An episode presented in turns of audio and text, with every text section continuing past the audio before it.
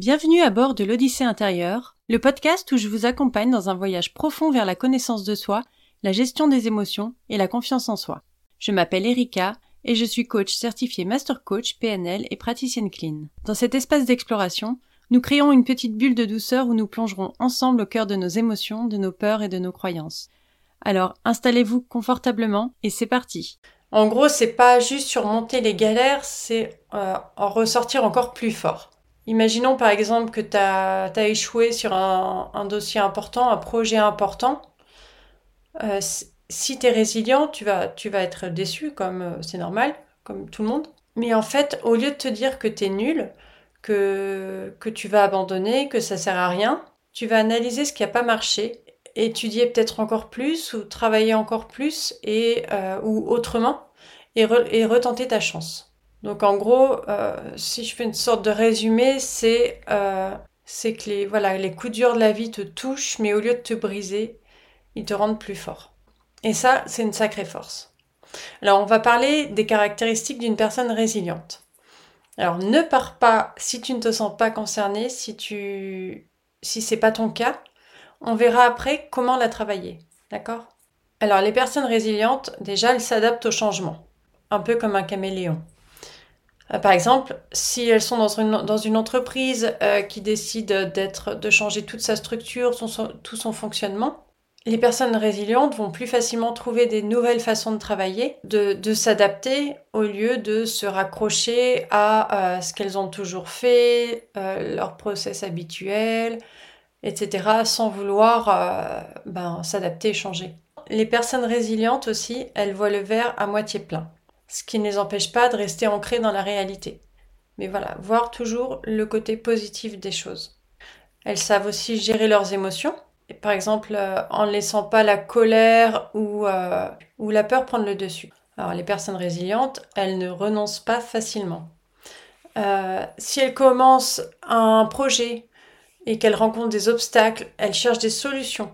Elles continuent d'essayer au lieu ben, de tout abandonner elles ont confiance en leur capacité, leur capacité à surmonter les, défis. Par exemple, même si elles font face à quelque chose qu'elles n'ont jamais fait, elles se disent euh, je peux apprendre et gérer ça et le réussir. Elles acceptent aussi les choses qu'elles ne peuvent pas changer. Elles tirent des leçons donc de leur expérience et ont souvent, euh, ont souvent de l'humour.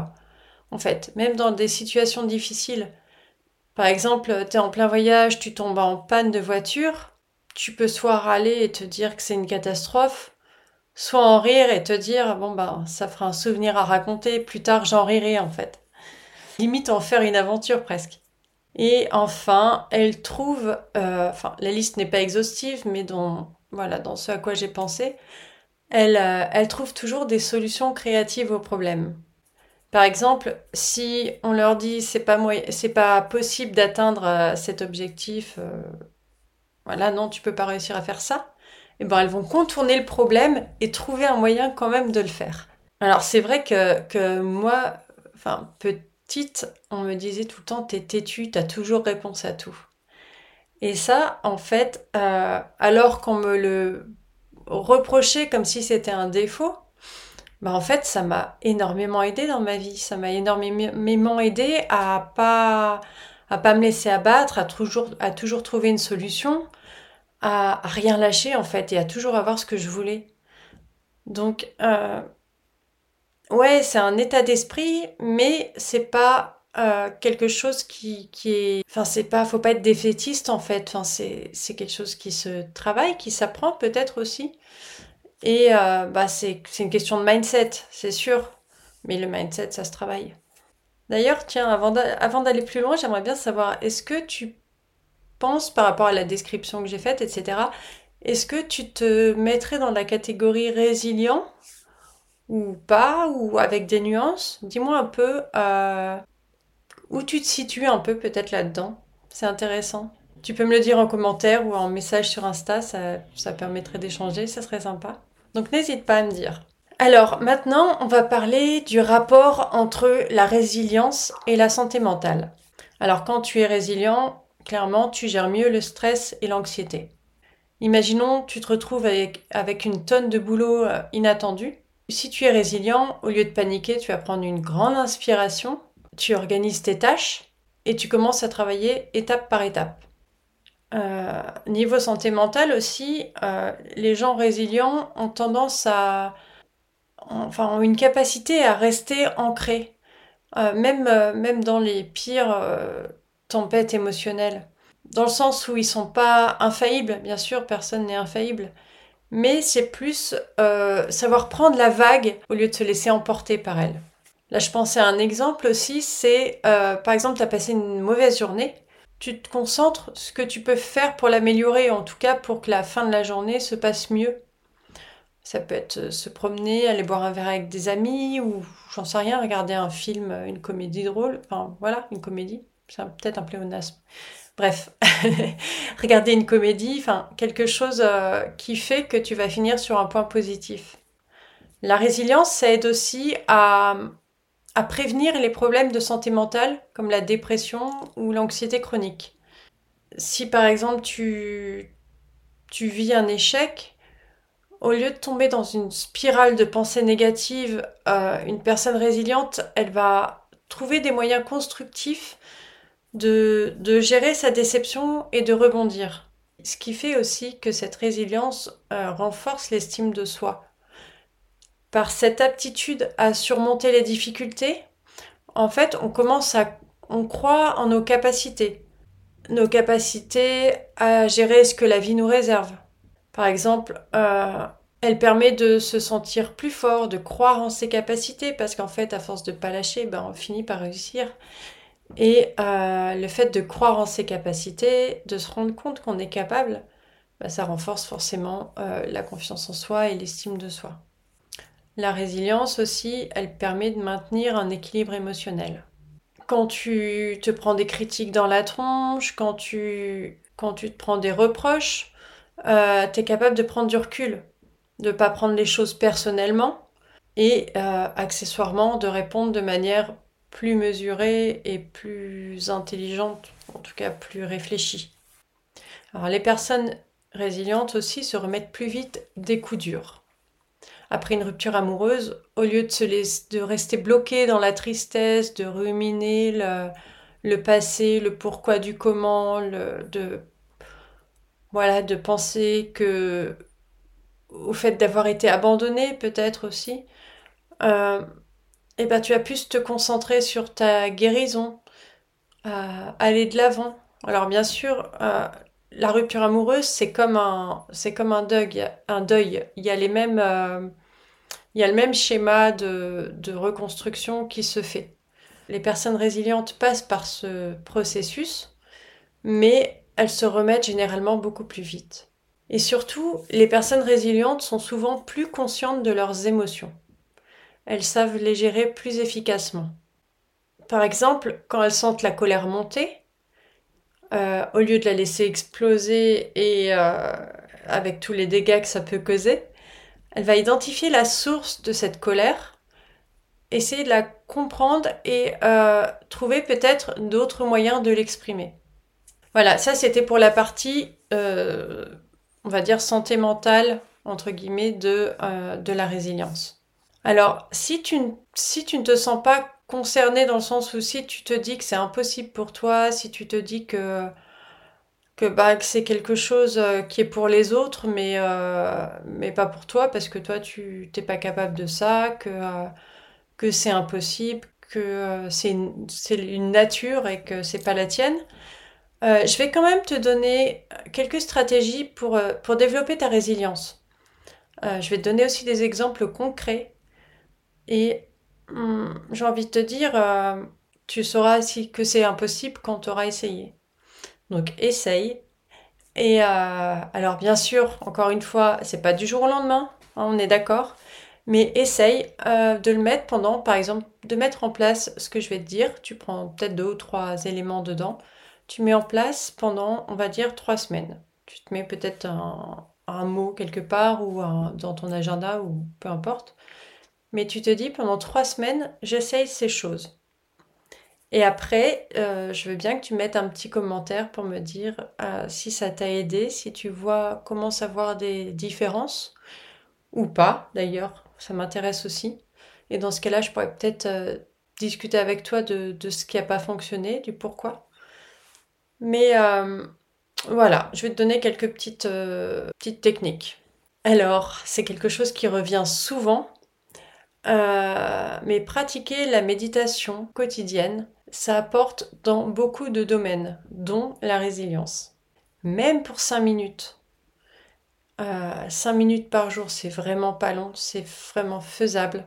Donc pendant 5 minutes, tu te concentres sur ta respiration. Tu observes tes pensées sans jugement ni critique et tu reviens doucement à ton souffle à chaque fois que tu sens que tes pensées euh, débarquent et que ton esprit s'évade. Voilà, juste rester concentré sur ta respiration 5 minutes par jour.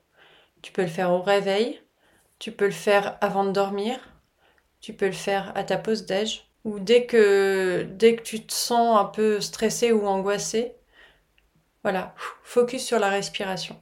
Ensuite, le deuxième point, ça serait, euh, ben, ça aussi c'est quelque chose qui revient souvent, mais d'écrire. Juste en fait, écrire euh, les événements de ta journée. Donc ça, ça prend quoi? Ça prend 2-3 minutes. Mais écris ces événements dans ta journée, comment ils t'ont fait sentir? Et ce que tu as appris d'eux? Juste ça. Donc c'est vraiment pas long, à la limite tu peux te faire un, euh, soit méditation puis écriture, soit écriture puis méditation, ou l'un le matin, l'autre le soir. Mais c'est des choses qui prennent vraiment pas beaucoup de temps et, euh, et bah, qui peuvent t'aider à faire un peu un focus sur, euh, sur toi-même, sur ta journée, sur ce qui se passe à l'intérieur de toi. Et ça peut t'aider. Ensuite, entoure-toi de personnes positives. C'est pareil, c'est valable dans pas mal de points mais euh, des personnes qui peuvent t'aider, te soutenir. Euh, ça peut être des amis, ça peut être de la famille, ça peut être des groupes, des clubs. Euh, l'idée, c'est vraiment de rencontrer des personnes qui ont des intérêts similaires aux tiens et qui te poussent vers le haut, peut-être qui t'ouvrent à, à des solutions que tu n'avais pas, qui te donnent des conseils qui te montre qu'en fait, non, t'es pas, euh, pas bloqué, enfermé entre quatre murs, mais qu'il y a une sortie, voire plusieurs, et qu'il euh, y a des solutions à ce à quoi tu fais face. En quatrième, je crois, euh, fixe-toi des objectifs réalisables. Ça peut être un petit objectif par semaine, comme, je sais pas, terminer un projet, améliorer une compétence, suivre une formation. Et surtout suivre tes progrès. Voir ce que tu as appris cette, la semaine dernière, euh, comment tu as avancé, ce qui a, ce qui a progressé ou pas. Euh, voilà. En cinquième, je dirais prendre le temps euh, chaque jour pour réfléchir aux choses pour lesquelles tu es reconnaissant ou reconnaissante. Par exemple, avant de dormir, tu vois, tu te mets dans ton lit et tu penses à qu'est-ce qui a été cool aujourd'hui, qu'est-ce qui m'a fait du bien, Qu'est-ce que j'ai apporté aux autres aussi, peut-être Voilà, c'est pas. Alors, mes ados me disent toujours ah, j'ai rien à dire, et puis ils finissent par euh, trouver largement au moins trois choses. Mais voilà, ces choses, euh, ces petites choses qui paraissent anodines, qui sont mélangées dans le brouhaha du quotidien, et que tu peux prendre, euh, piocher dans ta journée pour les mettre en, exergue, les faire ressortir et voir qu'elles sont là. Bon, je ne sais plus où on en est niveau comptage, mais c'est pas grave. Ensuite, je te dirais de demander à des collègues, à des mentors, voilà, aux personnes de ton entourage qui, qui sont au moins là où tu voudrais être, de demander un feedback sur ton travail ou sur tes projets perso ou pro. Euh, demander leur retour et l'idée c'est pas de te bloquer, de, de, prendre les choses personnellement, mais de prendre leurs conseils en disant euh, bah, qu'est-ce que je peux en faire, euh, comment je peux le mettre en place pour, pour que ça soit mieux parce que ces conseils c'est pas pour dire que tu es nul ou que tu fais mal les choses ou, ou que c'est de ta faute ou que sais-je, c'est juste un conseil, c'est là pour t'aider à aller vers ce que tu veux pour t'améliorer en tout cas. Donc si tu demandes un conseil, attends-toi à recevoir des choses euh, peut-être qui ne te plairaient pas, mais en tout cas qui t'aideront à être euh, là où tu veux être. Et enfin, le dernier point est peut-être le plus important, essaie d'adopter un état d'esprit positif et optimiste. Ne te focalise pas sur le négatif, demande-toi ce que tu peux apprendre et comment tu peux t'améliorer la prochaine fois. Bon là je pense par exemple à la panne, ça s'applique pas mais dans le sens en si en soi l'état d'esprit positif c'est de toute façon tu peux pas agir dessus si tu es en panne. Tu peux pas agir sur cette panne, enfin je veux dire elle est là, euh, c'est quelque chose de peut-être mécanique. Peut-être que c'est ta faute si tu as oublié de mettre de l'essence. Ça, ça, je parle pour moi là-dessus, pour le coup. Mais, euh, mais ok, bah c'est là. Donc, euh, à quoi ça sert de ruminer et de s'énerver pour quelque chose sur lequel tu ne peux pas agir là maintenant? Si ce n'est peut-être, euh, j'ai envie de te dire, tu es en panne, ok? S'il fait beau, tu peux en profiter pour aller, je sais pas, pique-niquer dans l'herbe. Si euh, s'il fait froid, ben, tu restes dans la voiture, je pense, ou tu peux aller te promener quand même, mais bon, si tu crains pas trop le froid. Mais tu peux te dire, bon, bah ok, euh, je vais bouquiner, ou je vais répondre à mes messages, ou, euh, ou on va faire un jeu avec les enfants dans la voiture en attendant. Enfin, ça peut être aussi finalement pas une mauvaise chose parce que ça peut te permettre de t'arrêter et finalement passer un bon moment qui n'était pas du tout prévu au planning. Et, et qui peut être pas mal en fait. Et oui, dernier point, être résilient, ça, ça change complètement aussi les relations avec les autres. On gère mieux les hauts et les bas euh, relationnels, on prend les critiques moins à cœur et on réagit, aussi de manière plus posée ou plus réfléchie. Ça aide à mieux communiquer en restant calme et en écoutant vraiment l'autre. Et surtout, on se laisse pas abattre par les petits accrochages. Enfin, se dire que chacun a son point de vue et euh, savoir aussi peut-être se remettre en question en cas de dispute ou, euh, relativiser les choses. Ça, c'était les axes de travail pour euh, devenir plus résilient. Maintenant, on va parler de la résilience face à, à l'échec et au rejet. Donc là aussi, je vais te donner quelques tuyaux pour rebondir par rapport à ça. Alors le premier point, c'est comme pour tout ce qui est émotion, etc., c'est euh, accepter. Donc là, en l'occurrence, c'est accepter qu'on a échoué. Ça arrive à tout le monde. L'échec, c'est pas la fin du monde. C'est une chance de recommencer, de recommencer autrement, de comprendre, d'apprendre. Euh, une chance en fait de faire encore mieux. Donc prends un moment pour réfléchir pourquoi ça n'a pas marché? Et à ce que tu pourrais améliorer la prochaine fois. Euh, ensuite, souvent, le rejet n'a rien à voir avec euh, ta personne, avec toi. C'est souvent juste la situation, le timing ou les besoins qui étaient différents. Que tu renvoies à l'autre une part de, de lui qu'il rejette ou au contraire qu'il aimerait euh, être ou avoir. Et ça, c'est l'effet miroir. Donc si le sujet t'intéresse, euh, celui de l'effet miroir, parce que c'est hyper intéressant, enfin, ça aide à comprendre pas mal de choses, dis-le moi et euh, je te ferai un épisode là-dessus. Bref, chaque, chaque rejet, chaque échec t'apporte quelque chose. Utilise cette leçon pour t'améliorer ou pour progresser. Et où pour progresser. Dernier point sur ce sujet, au lieu de ruminer sur ce qui s'est passé, concentre-toi sur le futur. Quelles sont les possibilités qui s'ouvrent à toi? Sois cool avec toi-même, sois sympa. Rappelle-toi que tu fais de ton mieux. Reviens à tes objectifs. Ne perds pas de vue tes objectifs à long terme parce qu'un échec ou un rejet, c'est juste un, un, caillou sur le chemin, un petit obstacle, mais c'est pas la fin. Alors si tu as une question spécifique sur ce sujet, n'hésite pas si tu, si tu veux savoir comment gérer une situation difficile que tu vis actuellement, quelle que soit ton histoire, en fait, elle est la bienvenue. Donc tu peux m'écrire en commentaire ou sur Insta et je te répondrai avec plaisir. Voilà, j'espère que cet épisode a pu t'aider, que tu comprends un peu mieux ce qu'est la résilience et comment aussi renforcer cet état d'esprit. N'oublie pas de t'abonner pour être averti des prochains épisodes et la semaine prochaine, on parlera confiance en soi dans le sens est-ce que c'est une utopie ou est-ce que c'est réaliste? Voilà, je te souhaite une, un bon week-end, une bonne semaine. Je te dis à la semaine prochaine et je t'embrasse. Bye.